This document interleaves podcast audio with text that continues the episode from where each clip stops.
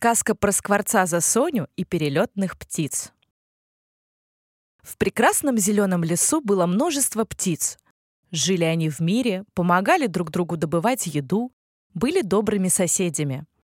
Даже был у них особый птичий совет, на который приходили все птицы ранним утром и решали грядущие дела. Так произошло и этим утром. На дереве у озера собралась большая стая пернатых разных видов, чтобы обсудить грядущую зиму и назначить день вылета в теплые края. Ведь в лесу стало холодать с каждым днем, и пора планировать маршрут, схему построения в полете и час вылета. Бодро на веточку запрыгнул жаворонок и всех поскорее созывал рассесться по своим местам. Прилетела цапля и гордо села на сук. Утки-подруги, крякая, торопились на важную встречу. Здесь был и зяблик, и прекрасный журавль. Все птицы перелетные собрались вместе, и только скворец все не приходил. Разозлился журавль и начал говорить.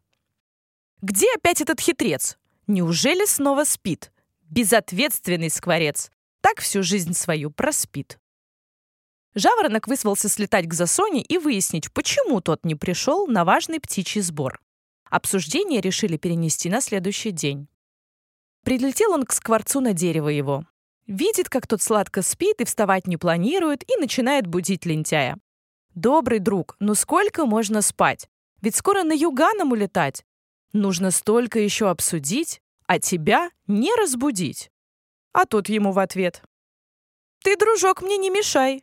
Ты, пожалуй, улетай. Я попозже к вам приду, но еще чуть-чуть посплю». Обиделся жаворонок и улетел к себе в домик. Уж солнце стало совсем ярким и встало очень высоко.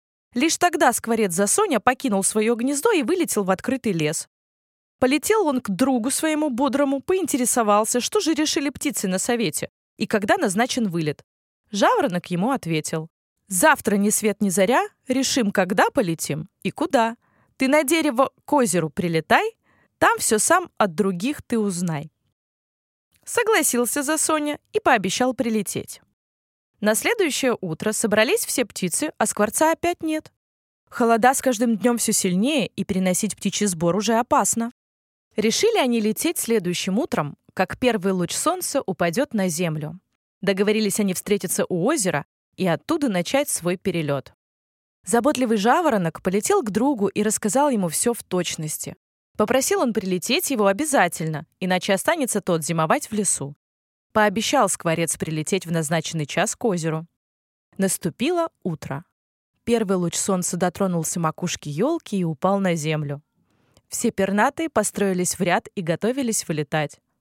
А скворца нет. Снова тот проспал вылет.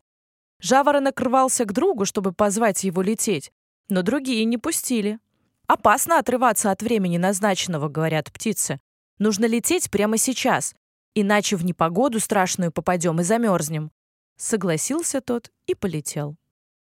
Проснулся за Соней и полетел к озеру. Только никого уже не было на месте.